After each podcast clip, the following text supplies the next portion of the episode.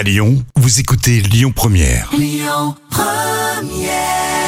7h10h, tous les matins à Lyon, le grand direct, Manila Mao. Et belle journée à tous. Il est 9h09 et ce matin, j'ai le plaisir de recevoir euh, Cynthia au micro de Lyon Première. Cynthia, bonjour, bienvenue. Bonjour Manilam et bonjour à tous. Alors vous êtes euh, lyonnaise, vous êtes comportementaliste. Est-ce que vous pouvez un peu nous présenter justement votre métier? Qu'est-ce que c'est comportementaliste exactement? Alors, qu'est-ce qu'un comportementaliste? Alors, Avant tout, c'est un éducateur canin, donc moi je m'o- je m'occupe euh, des chiens. Euh, la, la petite composante comportementaliste euh, fait que, en fait, euh, on ne s'intéresse pas seulement aux chiens, on s'intéresse aussi au maître. Mhm. Et on va en fait s'atteler à expliquer au maître le fonctionnement de son chien, de façon à ce qu'il puisse vivre en harmonie tous les deux. En fait, vous, vous éduquez également le maître du chien, en fait, en gros. C'est surtout le maître en C'est c'est Cynthia, est-ce que vous avez, euh, je sais pas, constaté des changements de comportement peut-être hein, euh, de l'animal ou du maître euh, que Qu'est-ce que vous avez constaté justement depuis depuis l'année dernière, depuis cette crise?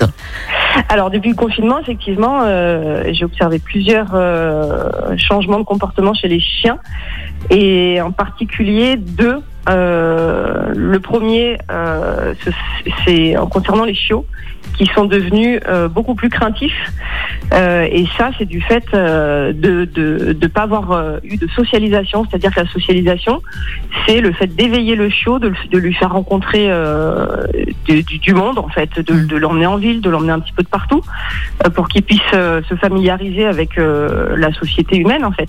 Mhm. Et étant donné le, le, le manque de possibilités qu'il y a eu pendant le confinement, les chiots qui sont nés pendant cette période ont, n'ont pas pu avoir ce- cet éveil et cette socialisation, Mhm. et on se retrouve avec des chiots très craintifs en fait, qui vont avoir peur euh, soit des gens, soit des autres chiens, euh, soit de, des bruits extérieurs, euh, etc. Donc ça, on en a eu beaucoup.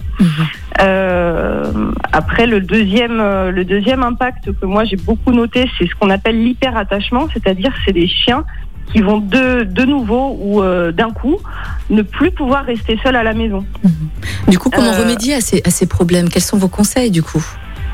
Alors, euh, pour tout ce qui est problème de, socialisation, le problème de socialisation du chiot, pardon, euh, il va falloir bah, petit à petit réhabituer le chiot euh, à, à- à l'environnement extérieur Mhm.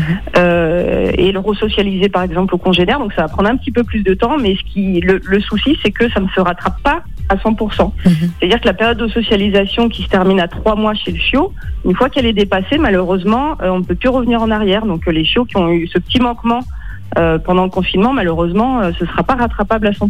Ah ouais, d'accord, ok. Bon, là, ce samedi, là, le samedi 26 juin, c'est la journée mondiale hein, contre l'abandon des animaux, parce que là, on Oui. va bientôt rentrer dans la période estivale. Est-ce qu'un mauvais comportement ou de mauvaises habitudes justement de, de l'animal pourrait justement être être les causes des, des abandons et comment y remédier du coup Alors malheureusement, oui, les, les mauvais comportements, enfin les comportements indésirables en tout cas, représentent euh, la majorité des, des causes d'abandon euh, en France. Euh, malheureusement, en fait, le souci, il est, il est plutôt en amont, c'est-à-dire que si, si les maîtres est- étaient plus au courant de Mm. ce qu'est un chien et de la race de chien qu'ils adoptent.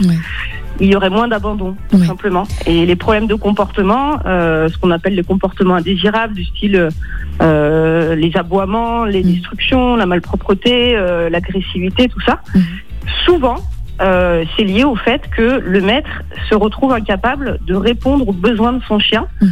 de par euh, les besoins de la race de son chien, en oui. fait, parce qu'il n'était pas vraiment au courant. En réalité, il a peut-être craqué sur une race en particulier parce que euh, esthétiquement, il la trouve euh, belle Mhm. ou alors parce que c'est la mode. Il y a des modes aussi euh, dans le chien. Il y a beaucoup de, de modes en ce moment. Mhm. C'est euh, beaucoup les bergers australiens, les, les bergers belges malinois, Mhm.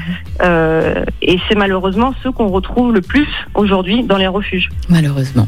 Est-ce qu'un chien âgé est-il plus difficile à dresser? Alors oui, un chien âgé est un petit peu plus difficile à, à éduquer, dans le sens où, euh, bah, comme nous, en fait, euh, nos capacités euh, cognitives et physiques euh, diminuent avec l'âge. Et chez le chien, c'est la même chose. Donc un chien âgé, mettons, supérieur à, à 10-11 ans, forcément, ça va être beaucoup plus dur et beaucoup plus long euh, de lui enseigner un nouvel apprentissage que qu'un jeune chiot ou qu'un chien qui aurait moins de, de, de 3 ans. Quoi. Oui, bien sûr. Comment, comment faire pour vous contacter, Cynthia?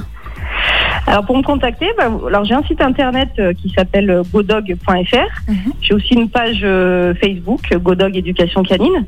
Et puis euh, et puis numéro de téléphone et euh, email. Voilà, tout simplement. Ou sinon, vous nous Voilà, appelez au standard hein, et je vous donne euh, les coordonnées de Cynthia si vous désirez justement éduquer votre euh, animal de compagnie. Cynthia, merci beaucoup. Merci d'avoir été avec nous ce Merci matin. de m'avoir écouté. Avec plaisir. Et puis passez une excellente journée, Cynthia. Merci. À très bientôt. Merci. Écoutez votre radio Lyon Première en direct sur l'application Lyon Première, lyonpremière.fr et bien sûr à Lyon sur 90.2 FM et en DAB+. Lyon Première